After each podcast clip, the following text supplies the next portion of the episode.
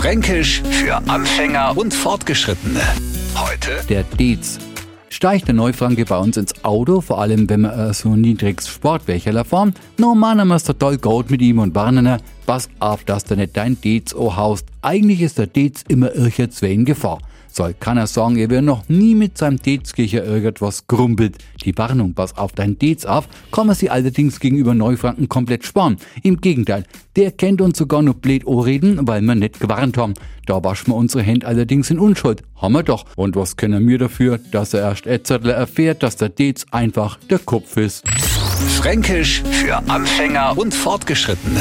Täglich neu auf Radio F und alle Folgen als Podcast auf radiof.de.